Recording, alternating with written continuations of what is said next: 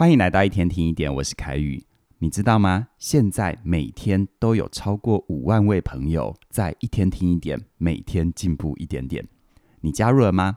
你可以在各大 Podcast 的平台里搜寻“起点文化一天听一点”，你就可以加入这个行列。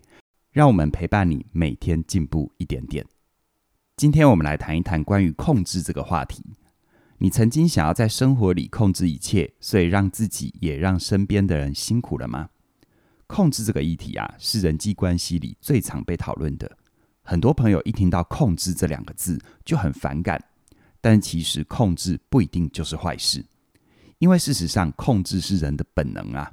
特别是当我们在面对危险的时候，就会出于本能要做一些控制，才能够保护自己的安全。比如说，你不会游泳，但掉到水里的时候，会下意识地想要抓住浮板，去控制自己的安全。又好比有些朋友有家族性的高血压症状，所以呢，他们就会注意饮食，不乱吃东西，控制好自己的健康。所以呢，控制是一种生存的本能，能够帮助我们免于危险，更安全的生活。不过需要提醒的就是，假如我们不意识控制的本能，还有可能会变成下面两种状况，去破坏你很在乎的关系。我们先来看第一种状况。有一个年轻的女孩，她从小就有一个和睦的家庭，爱她的父母，也交了很多好朋友，而且她从小就发愿要当一个老师，所以等到她长大之后，也真的当上了国小老师。可是很奇怪的是，就在她人生一帆风顺的时候，她开始觉得自己很容易烦躁，而且莫名其妙的压力很大，常常喘不过气。家人呢，带她去做了很多健康检查。医生都说很健康啊，查不出有什么毛病。一直到他求助身心科，透过咨商的协助，他才想起小时候哦，他要非常的优秀，他的爸爸才会称赞他，在亲友面前去表扬他，这让他一直活得很紧绷。他觉得只要自己表现得不好，爸爸就不爱他。这其实让他非常没有安全感。所以呢，他必须要透过当一个乖孩子来控制别人对他的爱啊。这样的执念又导致他并没有真正的认识自己，去选择自己真正喜欢的职业，而是选了爸爸认为好的工作，也就是当老师喽。可是当他进了学校，面对一群不受控的孩子，他想要去控制，却发现自己根本控制不来，才会变得又焦虑又烦躁，对于自己的生活跟生命越来越没有安全感。这是人在主观意识想要控制的一个例子。再来，我们看第二个人在主观意识上被控制的例子。有一个年轻人哦，他从南部到台北来读大学，在学校附近租房子住，也交了女朋友。原本以为哦，美好的大学生活就此展开，但没有想到这一切的美好，在他交出房子钥匙给妈妈之后，一切都变了。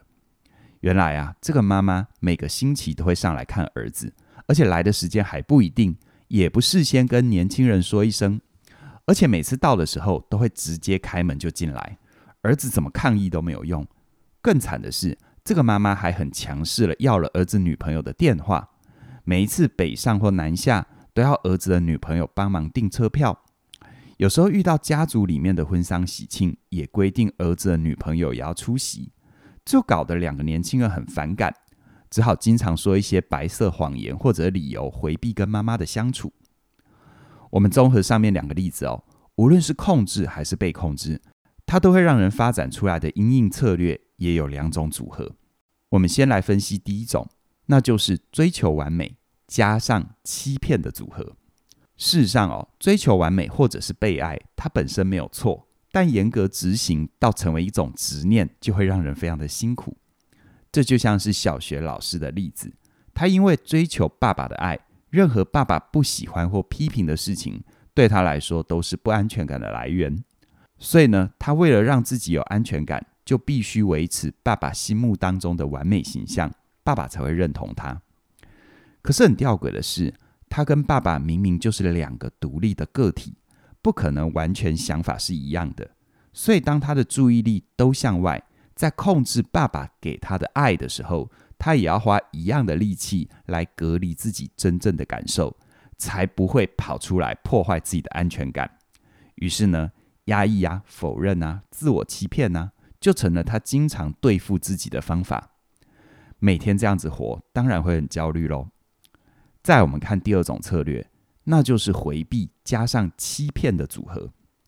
这就像是在外面租房子的大学生，无论他是没有意愿还是没有能力跟妈妈拿回钥匙，拒绝妈妈的控制，只要他一天不跟妈妈把话摊开来说，他就永远要当妈妈和女朋友的夹心饼干。而更可怕的就是，他老是回避，永远觉得不安全，是不是就意味着他必须要继续用白色谎言来争取短暂的安全感？可是谎言总有一天会被揭穿嘛。如果最后女朋友跟妈妈都跟他翻脸，他可能会更孤单，他想要的安全感还是会落空啊。所以总结来看，无论是控制还是被控制，最后都免不了要用谎言来让自己感觉有安全。但它毕竟不是真正的安全感，它不能让你的情感和生活更顺利。所以具体来说，我们可以怎么样一步一步活得更真实呢？在这里要跟你分享两个简单的步骤。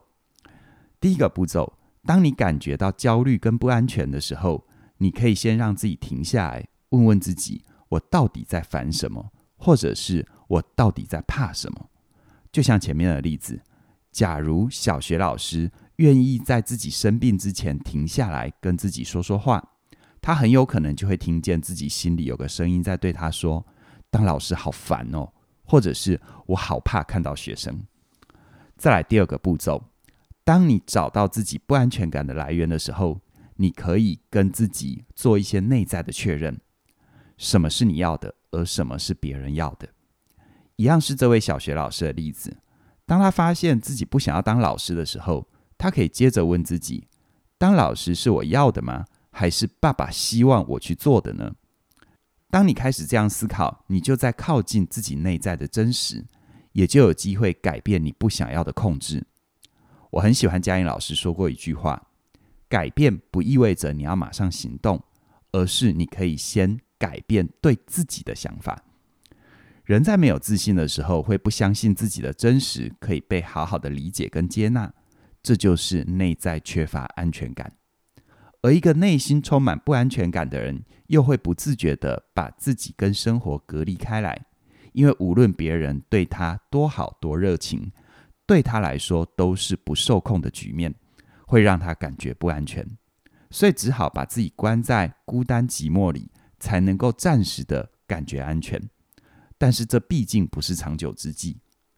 长出内在真正的安全感，是你面对自己，或者是面对更长远的人生，必须要圆满的终极课题。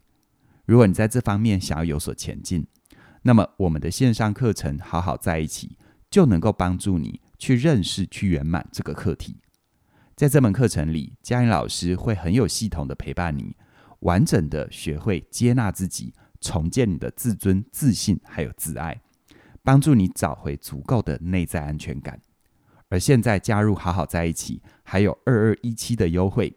这样的优惠直到十月三十一号的晚上十二点就截止了，很鼓励你把握这个机会，跟我们一起找回安全感，跟自己在一起，你才能够跟其他人好好的在一起。详细的课程资讯在我们的影片说明里都有连结，期待你的加入。那么今天就跟你分享到这里了，谢谢你的收听，我们再会。